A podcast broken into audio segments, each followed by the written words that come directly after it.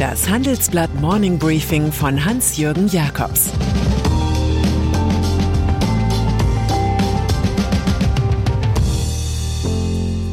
Guten Morgen allerseits. Heute ist Donnerstag, der 29. September 2022. Und das sind unsere Themen.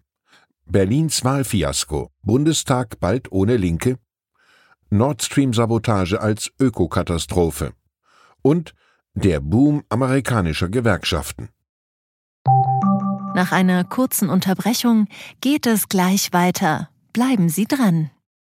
Die Welt steht vor gewaltigen Herausforderungen. Zum einen die Energiewende voranzutreiben und gleichzeitig den Klimawandel einzudämmen. Und auch der Energieträger Wasserstoff gewinnt weltweit immer mehr an Bedeutung. Doch wie geht es weiter? Erfahren Sie mehr auf dem Handelsblatt Wasserstoffgipfel 2024 am 12. und 13. Juni in Essen.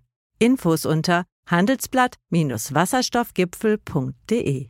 Mit dem Vorteilscode Wasserstoff 2024 erhalten Sie einen Rabatt von 15% auf die Tickets.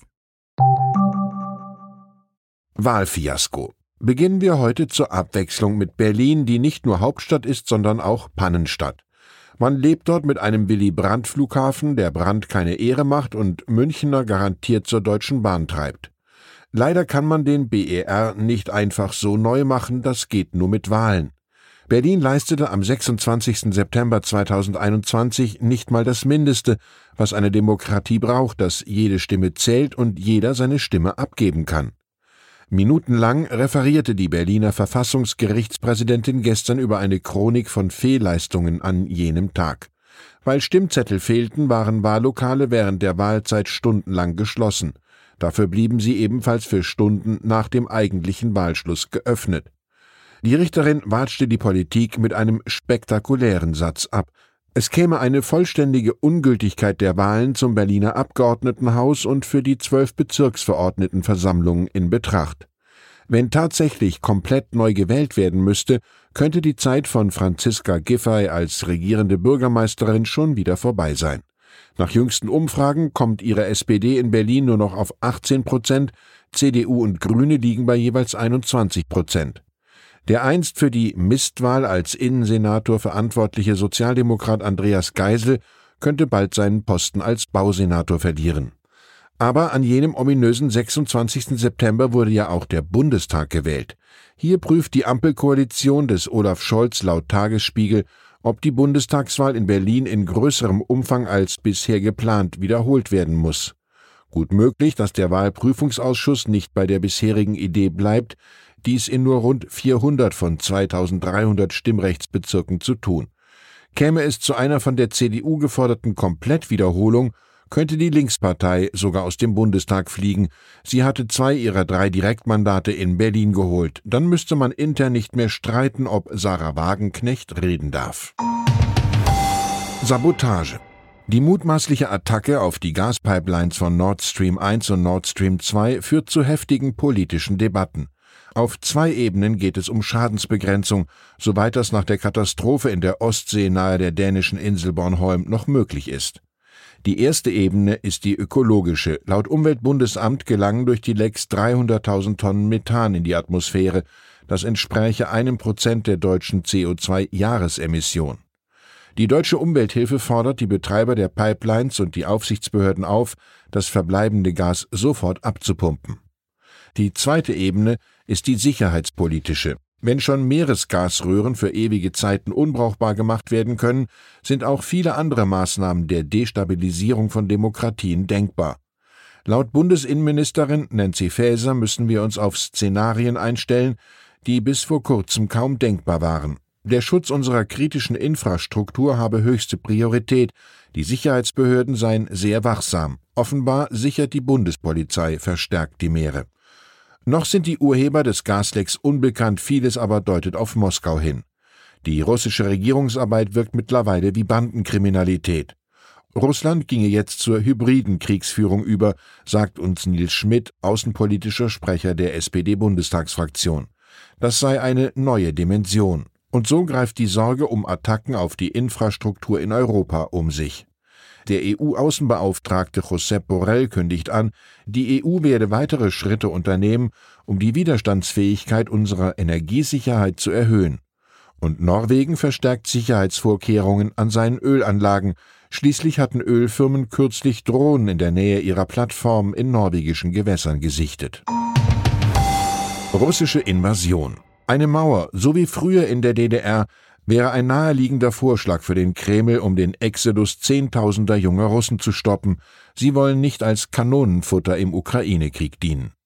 Aber Russland hat mehr als 20.000 Kilometer Landesgrenze. So viele Maurer hat der Staat nicht, um auf Walter Ulbrichts Pfaden wandeln zu können. Also begnügt man sich in Moskau damit, keine Reisepässe mehr an Staatsbürger auszugeben, die in der Aktion Teilmobilmachung zum Dienst an der Waffe eingezogen werden. Ihnen werde der Reisepass verweigert, teilt die Regierung auf ihrer Webseite mit. Auch Bürger mit einer doppelten Staatsbürgerschaft sind nicht vor der Einberufung geschützt. Deshalb fordern die US-Botschaft in Moskau und das Auswärtige Amt in Berlin betroffene amerikanische und deutsche Staatsbürger dazu auf, Russland schnellstmöglich zu verlassen. Die an Georgien grenzende russische Teilrepublik Nordossetien im Kaukasus wiederum verhängt Einreisebeschränkungen. Die Durchfahrt von Autos aus anderen russischen Regionen in Richtung Georgien wird erschwert. Vereinigte Staaten. Derzeit werben US-Bundesstaaten vehement um deutsche Firmen, hauptsächlich mit dem Argument günstigerer Energiekosten. Negativ für ansiedlungswillige Investoren ist dabei, dass aufgrund landesweit fehlender Arbeitskräfte die eigenen Leute rasch weiterziehen, wenn anderswo mehr Lohn lockt. Zu den Rahmenbedingungen gehört auch, dass die Zahl gewerkschaftlich organisierter Arbeitnehmer rasch wächst. Im ersten Halbjahr 2020 haben sich in den USA 641 neue Gewerkschaften gegründet, ein Plus von 80 Prozent. Der Trend führt in Großkonzernen mit Oligopolstatus zu internen Verwerfungen. So will Starbucks den Stundenlohn nur in jenen Filialen erhöhen, deren Mitarbeiter sich nicht gewerkschaftlich zusammenschließen.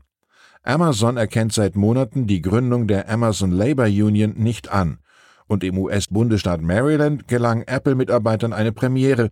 Dort ist ein Apple Store der erste im Imperium mit einer gewerkschaftlich organisierten Belegschaft. Die Aktivisten halten sich ans Firmenmotto Think Different. Zweite Bundesliga. Bei Hamburgs Politikern hatte Thomas Wüstefeld bislang Finanzvorstand und Interimsboss beim Fußball-Zweitligisten Hamburger SV, keine Freunde. Er konnte nicht erklären, warum der Verein die von der Stadt gespendeten 23,5 Millionen Euro für das Stadionareal nicht wie verabredet in die Sanierung der Arena steckte, sondern lieber Corona-Erlösausfälle kompensierte. Hinzu kamen Zweifel an Wüstfelds Doktortitel, schwerste Vorwürfe gegen seine Firmen und der Dauerstress mit HSV-Investor Klaus Michael Kühne. Nun schmeißt Wüstefeld nach einer Sondersitzung des Aufsichtsrats das Handtuch. Als Alleinvorstand leitet vorerst Sportvorstand Jonas Bold die operativen Geschäfte. Unklar ist, was aus Wüstefelds Anteil von gut fünf Prozent an der HSV Fußball AG wird. So viel ist sicher, sportlich läuft es für den Club derzeit erheblich besser als im Management. Letzteres wirkt wie ein sicherer Abstiegskandidat. Und dann sind da noch Arsenal, FC Liverpool und Chelsea. Die von US-Investoren kontrollierten englischen Clubs wollen zu Fußballkonzernen werden, der neueste Trend im Gewerbe. Die Akteure selbst sprechen von einem Multi-Club-Network. Vorbild ist zum einen die City Football Group des Staates Abu Dhabi rund um Manchester City. Sie zählt mittlerweile elf Vereine, darunter drei aus Europa. Zum anderen haben die Konzernbauer das Netzwerk von Red Bull Miteigner Dietrich Mateschitz im Blick, mit Leipzig und Salzburg als Champions League Teilnehmer. Insbesondere Todd Bowley, neuer Gesellschafter von Chelsea, gilt als treibende Kraft. Er visiert Clubkäufe in Belgien und Portugal an. Liverpools Gesellschafter Fenway Sport Group wiederum sucht die Nähe zu Milan und Toulouse. Sie gehören zur Finanzfirma Red Bird Capital, die einen Anteil an Liverpool übernommen hat. In den entstehenden Verbünden sollen sich, so die Hoffnung, junge Talente besser entfalten können. Ich wünsche Ihnen einen schwungvollen Tag. Es grüßt Sie herzlich Ihr Hans-Jürgen Jakobs. Zur aktuellen Lage in der Ukraine. Putins möglicher Plan hinter den Annexionen in der Ostukraine und seine Gefahr. Schon morgen könnte Russland um die besetzten Gebiete erweitert werden. Der Kreml gewinnt so Planungssicherheit für das Militär, pokert aber hoch. EU-Kommission stellt neues Sanktionspaket vor. Unter anderem soll es Importbeschränkungen im Wert von 7 Milliarden Euro geben. Die Kommission begründete die Pläne mit Putins Eskalation des Kriegs. Weitere Nachrichten finden Sie fortlaufend auf handelsblatt.com/Ukraine. Das war das Handelsblatt Morning Briefing von Hans-Jürgen Jakobs, gesprochen von Peter Hofmann. Die Welt steht vor gewaltigen Herausforderungen. Zum einen die Energiewende voranzutreiben und gleichzeitig den Klimawandel einzudämmen. Und auch der Energieträger Wasserstoff gewinnt weltweit immer mehr an Bedeutung. Doch wie geht es weiter? Erfahren Sie mehr auf dem Handelsblatt Wasserstoffgipfel 2024 am 12. und 13. Juni in Essen. Infos unter handelsblatt-wasserstoffgipfel.de. Mit dem Vorteilscode Wasserstoff 2024 erhalten Sie einen Rabatt von 15% auf die Tickets.